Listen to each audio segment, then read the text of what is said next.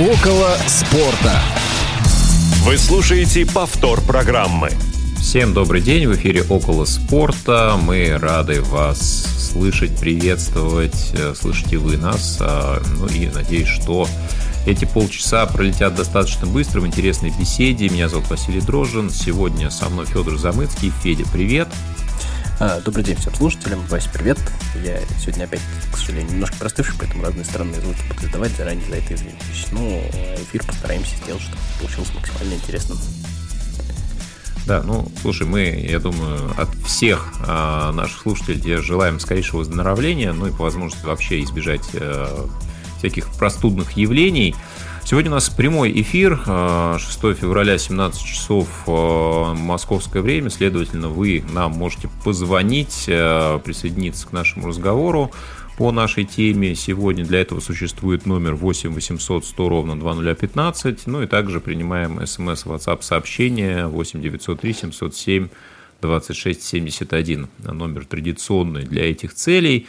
Алишер Цвит обеспечивает наш эфир сегодня. Ну, а тема интересная, выбранная Федей. Это, ну, давайте назовем ее так, вечно вторые а, в спорте. Мы еще до эфира обсуждали, в каком контексте обсуждать э, эту историю. То ли это э, спортсмены, тренеры, функционеры-лузеры, то ли те, кто становился известными, добивался определенного статуса, но не брал, может быть, ключевых трофеев э, или считался вот э, достигшими э, практически последней ступеньки, но на нее не взобравшимися. Вот с этой точки зрения мы, наверное, все-таки поговорим именно о тех, кто высот достигал, но, может быть, не самых ярких, не самых значимых, и такие примеры сегодня постараемся привести. Но перед тем, как мы начнем это делать, я вот пару хотел, ну, наверное, важных а, моментов обсудить. Э, не могу не затронуть тему ухода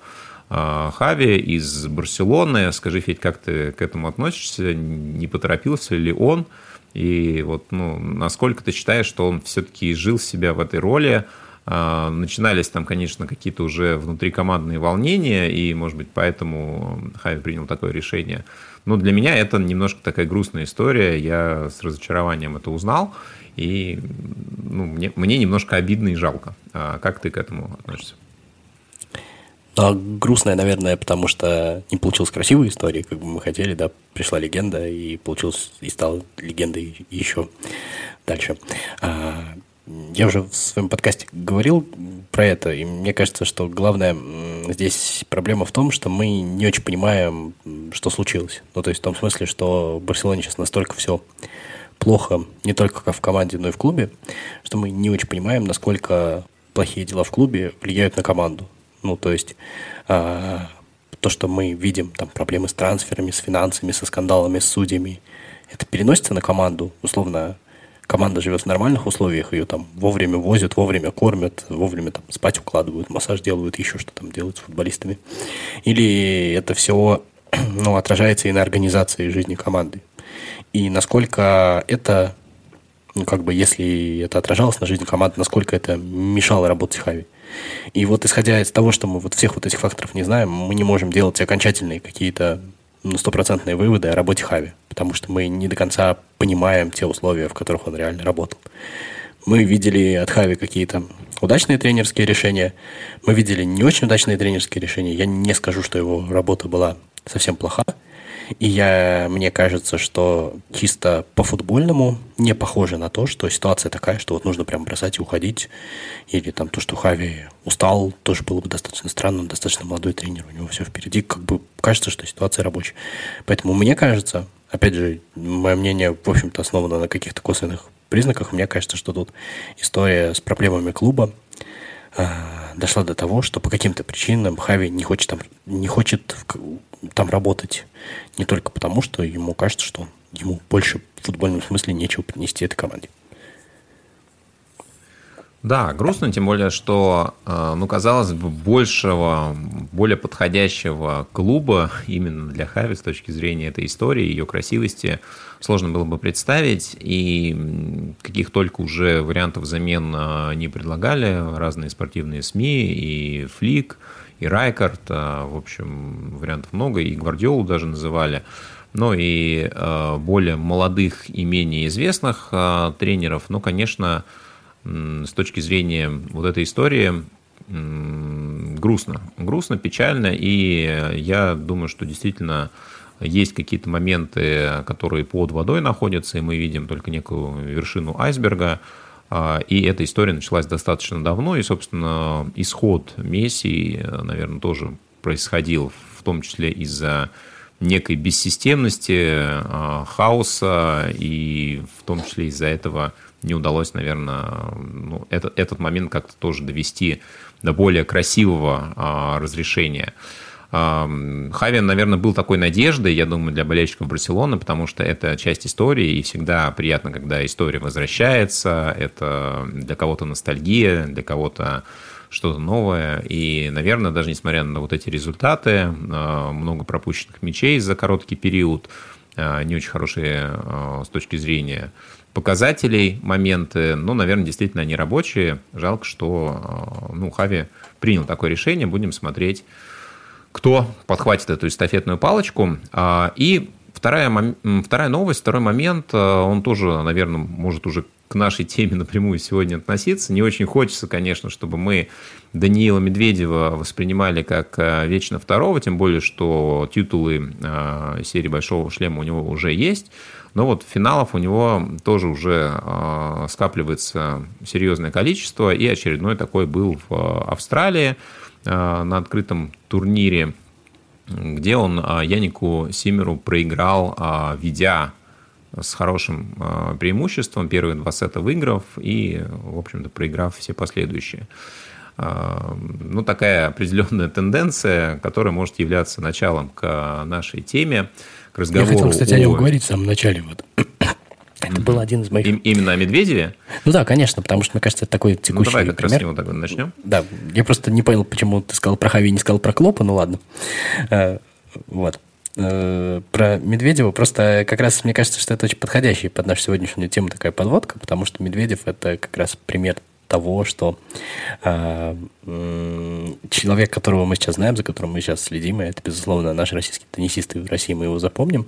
Но мне кажется, это как раз тот самый пример, когда недостаток титулов может сойти, ну, как бы стать причиной некоторого такого забвения. Потому что, к сожалению, наше болельщическое восприятие все-таки запоминает титулы, запоминает победы, хотя при всем при этом надо понимать то, что победитель выиграл на один матч больше, чем финалист. И это, конечно, важно, но иногда количество финалов э, оно превышает какие-то вещи. И вот такой вот способ, наверное, не забывать вот такие вот команды, таких вот спортсменов, таких вот тренеров. Вот наша сегодняшняя тема, и мне кажется, что Медведев под это очень сильно подходит.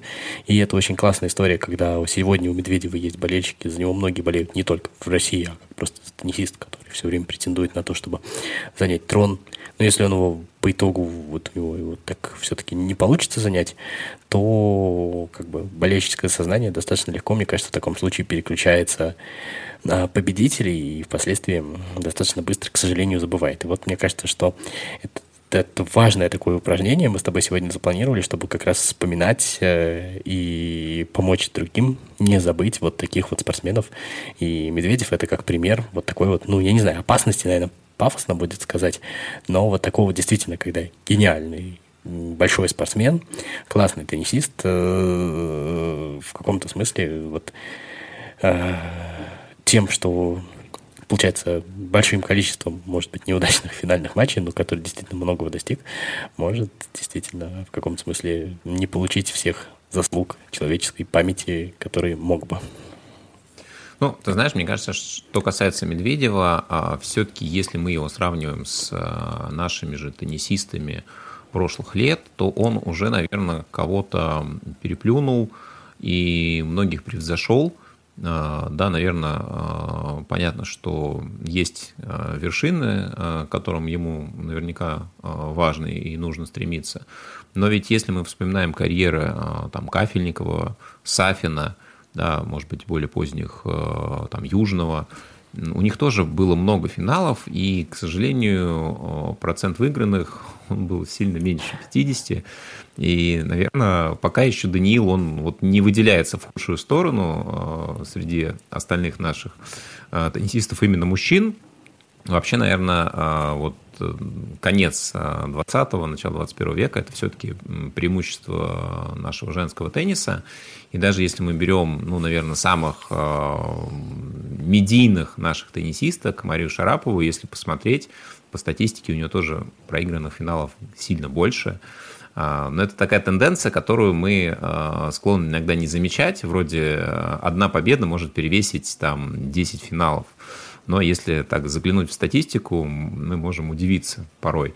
Да, наверное, хочется, чтобы, конечно, таких побед э, приходилось больше, да, пусть их будет хотя бы один к трем, да, и тогда мы будем э, Данила Медведева все-таки больше вспоминать именно с этой точки зрения и не будем рассуждать о нем э, в контексте вечно вторых.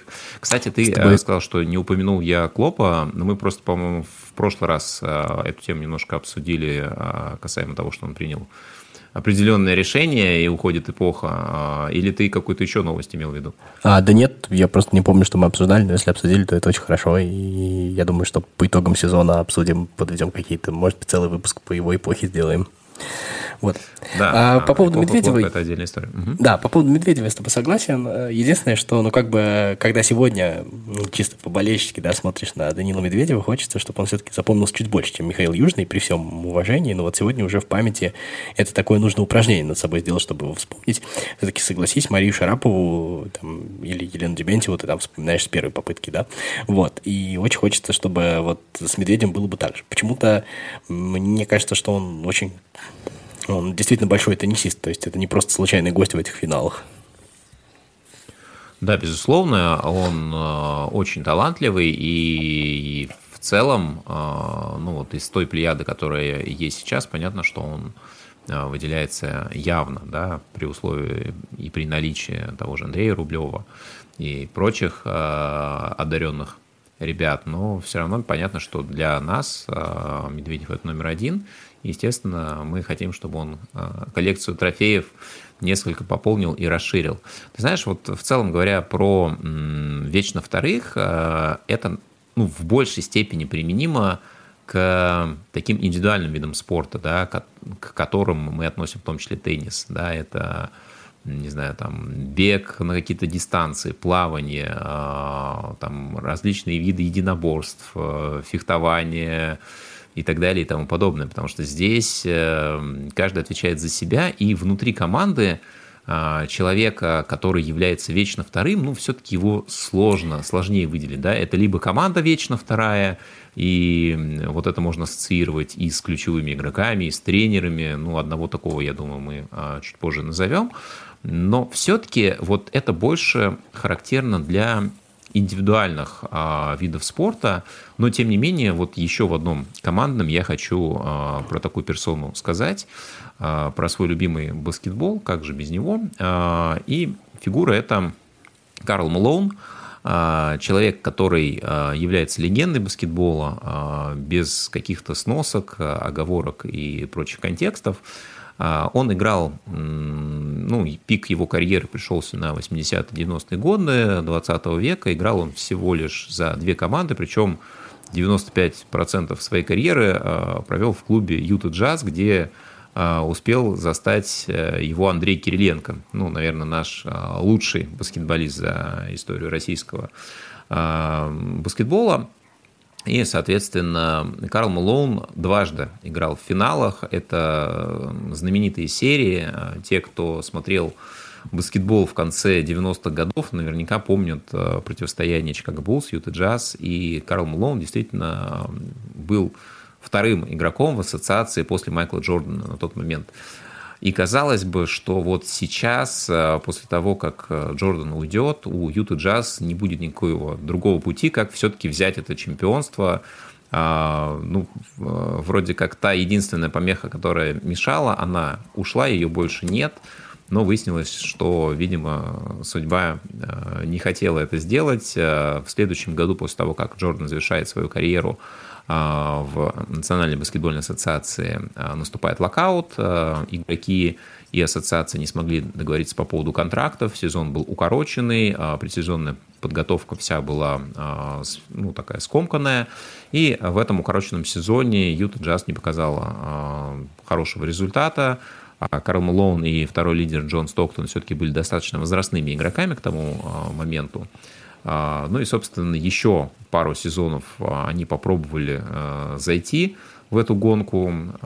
И уже на самом закате своей карьеры Карл Малоун в возрасте 40 лет – переходит в Лейкерс, в суперзвездную команду, которая к этому моменту три раза подряд взяла чемпионство в надежде, что вот сейчас, наконец-то, он тот заветный свой перстень чемпионский получит. Но вот в том году тоже не случилось. Э, и вот как не бился Карл, как не старался в одной команде 19 сезонов, э, в другой достичь э, этого результата, у него это не получилось. И, наверное, заслуженно среди тех, кто никогда не был чемпионом, а, но при этом является выдающимся баскетболистом, он находится на третьем месте в списке снайперов, а, то есть набравших а, большее количество очков за всю историю, за свою карьеру.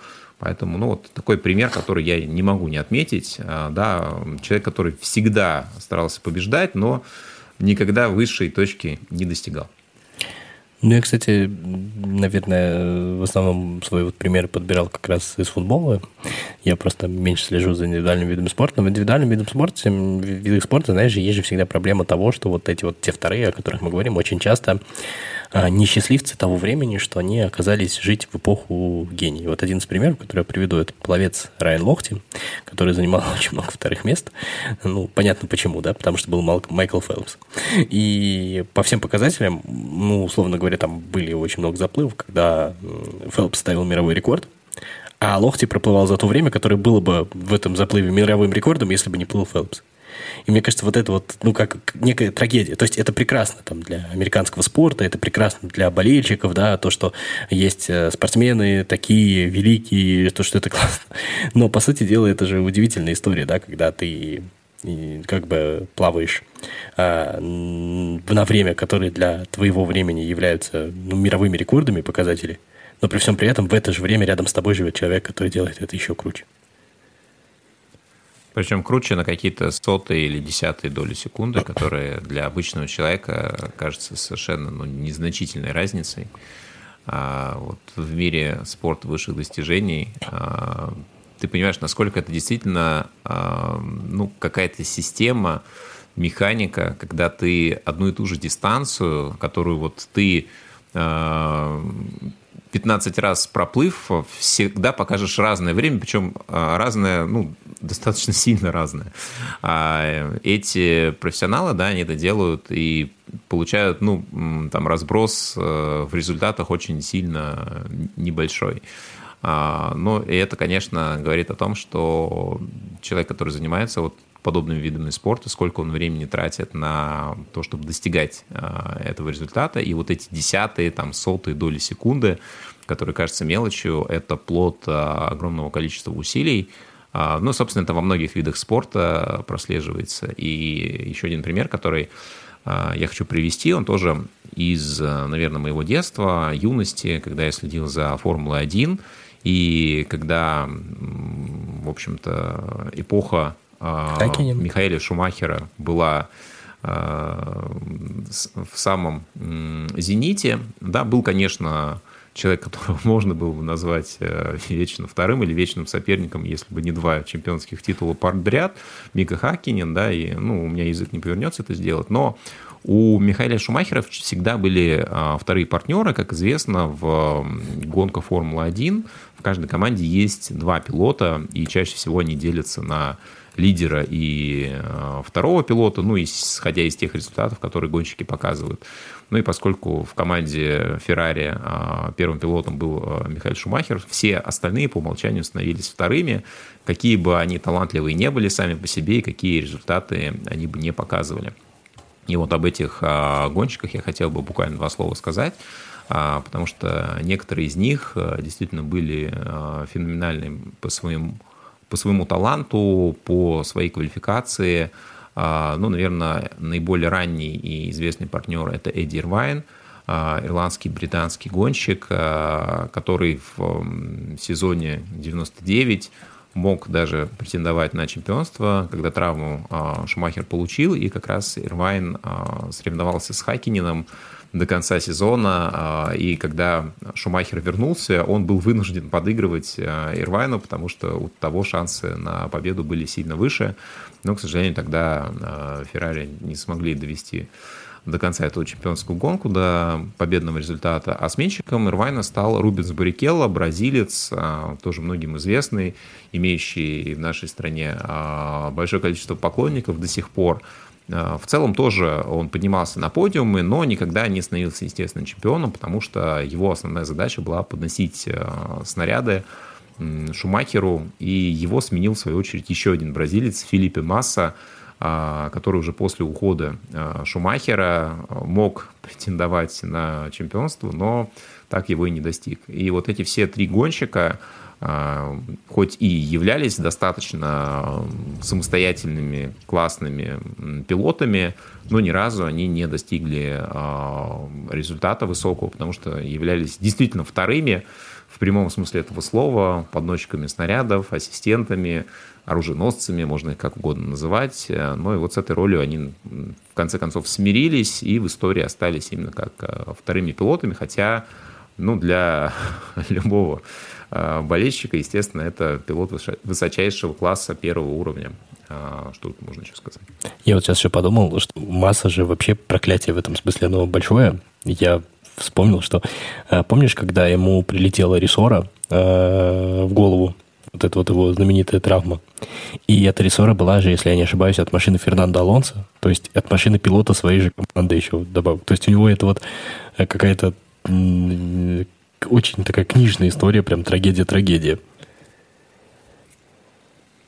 Да, безусловно. Ну, ты знаешь, э, я думаю, что мы еще поговорим, наверное, про неудачников в мире спорта, потому что здесь историй тоже очень много. И таких ситуаций, которые вроде бы даже нарочно сложно придумать э, в жизни, в мире и в спортивном мире встречается очень много, и какие-то из них мы, я думаю, в свое время проиллюстрируем. А, ну что, я думаю, можем к каким-то футбольным примерам да, у меня перейти, много. тем более, Давай что их много. Как-то обзорно их проскочим. Давай наверное, сначала про э, тренеров, э, про команды. Я не знаю, с кого начнем. Давайте Диего Симеона начнем, наверное, такой современный, вечно второй.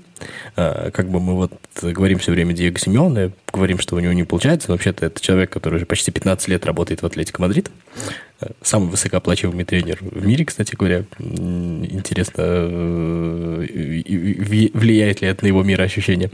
Вот. Ну, иногда и... у него получается все-таки справедливости Да. И это человек, который два раза играл в финале Лиги Чемпионов, один раз, э, оба раза с мадридским Реалом. Один раз, конечно, получилось э, практически однозначно, но один матч он находился в 2014 году в нескольких секундах от того, чтобы стать победителем Лиги Чемпионов. Хотя, нет, подожди, однозначно. Значит, э, матч, в котором он находился в нескольких секундах от того, чтобы победить в Лиге Чемпионов, Серхио Рамос сравнял вот прям на 94-й минуте за несколько секунд до финального свистка. И потом Реал э, забил три гола уже в дополнительное время. То есть вот мы все вспоминаем про 10 чемпионств Реала, да, э, в Лиге чемпионов там за последние годы огромное количество их было. Но при всем при этом был Атлетика, который сыграл там два раза в финале. Один раз вот он вылетел вот так, а второй раз он проиграл тому же Реалу в серии пенальти. Ну, то есть, наверное, сложно сказать то, что команда, которая проигрывает в серии пенальти, которая проигрывает за несколько секунд до финального свистка, ну, настолько ли она меньше заслуживала этой победы, чтобы прям вот из двух раз ни разу не выиграть. Это, мне кажется, достаточно уникальный случай. И получается, что команда Диего Симеона всегда была близко к трофею Лиги Чемпионов. А, она брала чемпионат Испании, она выигрывала Кубок Испании, но вот здесь вот не срослось. И, наверное, сложно сказать то, что, ну, как бы мы вот, знаешь, с таким э, высоколобые такие аналитики, рассуждаем, чего не хватило, говорим, как, приводим какие-то аргументы, но, по сути дела, это, наверное, какой-то набор, в том числе и случайностей, то есть в том числе и рандом. Можно, конечно, что-то искать, но получается, что вот такие вот в том числе случайные вещи, какие-то несколько касаний, несколько эпизодов решают, э, наверное, историческое позиционирование, роль вот тренера в истории. И мне кажется, Диего Семенов в каком-то смысле пока вот жертва вот таких вот обстоятельств. А, согласен, но давай, наверное, и еще один пример приведем а, как раз э, того человека, который явился поводом для этой темы, потому что он тоже играл а, в финалах Лиги Чемпионов. Это просто очень красивая история, да? Не только, не только с э, Реалом, по-моему, с Баварией, да, как раз очень близки были эти финалы. Он два финала подряд, подряд играл. Шли. Да, да два финала, один с Баварией, один с Реалом. 2001. Угу. Да. Да, мы говорим про Эктора Купера, а, аргентинского специалиста, который подавал огромные надежды, и, в общем-то, это было вполне себе обоснованно, а, но ни разу аргентинец э, не реализовал их настолько, насколько, конечно, болельщики тех команд, э, где он тренировал, да, могли на это рассчитывать. И кроме этого, вот, наверное, его самые главные звезды той же Валенсии – а, Кики Гонсалес, а, Гаиска Мендета, они себя после него уже не проявили ни внутри команды, ни переходя в другие клубы. Да, ну вот э, Мендета, мне кажется, один из таких ярчайших персонажей. А, вот игрок там, своей команды, своего тренера, казалось бы, да, супер талант, но при этом вот абсолютно себя ни в Лацо, ни после возвращения никак не проявивший. А, это очень большой пример, причем самое интересное, если мы начнем копаться в биографии Купера, там можно просто на целый выпуск затянуть. У него и в Аргентине были финалы, у него было и почти чемпионство в Италии с итальянским Интером, и все время ему чего-то не хватало, потому, поэтому, ну, как бы, э, это очень то есть, с одной стороны, хочется сразу найти какую-то закономерность, как-то это объяснить, а с другой стороны, сколько мы с тобой вот видели футбола уже, сколько мы видели финалов разных турниров, и ты понимаешь, что в финалах очень много зависит от каких-то от каких-то мелочей.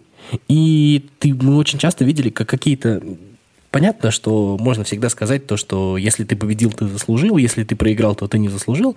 Но вот это вот все всегда складывается из каких-то вещей, которые все равно имеют элемент случайности. Ну, то есть, условно, можно попасть в перекладину, а можно попасть в девятку. Может отбить вратарь, может не отбить вратарь. И таких вот вещей очень много, да, может там получиться пас, получиться пас.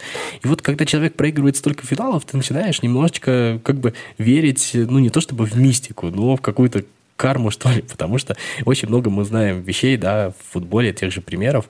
Э, вот следующий пример, про который я скажу, он как раз про вот такую, когда из обычной истории вот таких вот не побед в финалах делается история мистическая. И вот с Купером, он, я вот читал его интервью, он ультрарациональный человек, он все время объясняет, он там сам себе ищет причины, он там копается в себе, еще что-то. Ну, на самом деле, я, мне кажется, даже я бы э, ну, как бы поверил бы я, там, не знаю, пошел бы в церковь, что-нибудь бы я бы еще делал, потому что, мне кажется, это фантастика, просто проигрывать э, столько финалов.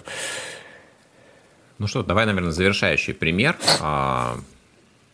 А, ну, я хотел сказать про Бенфику. Э, про Бенфику и проклятие Белла Гудмана. Знаешь ты эту историю, да? Бенфика, которая сыграла, по-моему, в шести Еврокубках финалов после проклятия Белла Гудмана. А все дело в том, что Белла Гудману не удовлетворили его тренер, э, его требования по зарплате, и он сказал, что вот в ближайшие сто лет вы ничего не выиграете. Прошло уже 55, вот, поэтому вполне возможно, что в ближайшее время, еще через лет, через 45 Бенфика что-нибудь выиграет, но Бенфика очень часто играет в финалах, играла в финалах Лиги Чемпионов, играла в финалах Кубку УЕФА, Лиги Европы, и она по-прежнему ничего не выиграла, и проклятие было Гудмана, но не снято. И даже великий футболист Эйсебио ходил на могилу к Беллу Гудману просить снять проклятие, но не очень получилось. Мне кажется, это, с одной стороны, смешная история, а с другой стороны, вот ты представляешь, когда ты в этом крутишься, когда ты болельщик такого клуба, когда ты игрок такого клуба, как, как ты, ты же начинаешь искать какие-то иррациональные объяснения себе, и мне кажется, что можно и с ума сойти немножечко. Согласен, да, тем более, что, ну, если мы говорим про какие-то действительно значимые трофеи, то да, это может быть э, таким очень важным фактором, в том числе и для принятия решений э, при переходе в эту команду. Но, тем не менее... А давай еще один э, пример приведем вот футбольный, где команда была второй, но ее запомнили, и она стала эпохальной такой обратный Давай. случай. А, сборная Нидерландов. А, Голландии, Нидерландов. То есть мы все говорим про голландский футбол, мы все говорим про какое-то большое явление. Да, но сборная Нидерландов ничего не выиграла. Она два раза играла в финалах чемпионата мира 74-78 года, она играла в финале чемпионата мира 2010 года, она занимала бронзовые места на чемпионате мира, но победы так и не держала, но при всем при этом все мы знаем этот бренд голландский футбол, и вот сборная Нидерландов получилось в памяти людей преодолеть вот это вот, ну, я не знаю, проклятие, что ли. Мне кажется, что это хороший пример для завершения. Да, тем более, что я думаю, что все верят, что у них все впереди. Ну что ж, друзья, спасибо большое, что слушали нас сегодня. А, говорили про а, спортсменов команды «Вечно вторые» или а, как принято их таковыми считать. Федор Замыцкий, Василий Дрожин. Спасибо. До новых встреч в эфире «Около спорта». «Около спорта».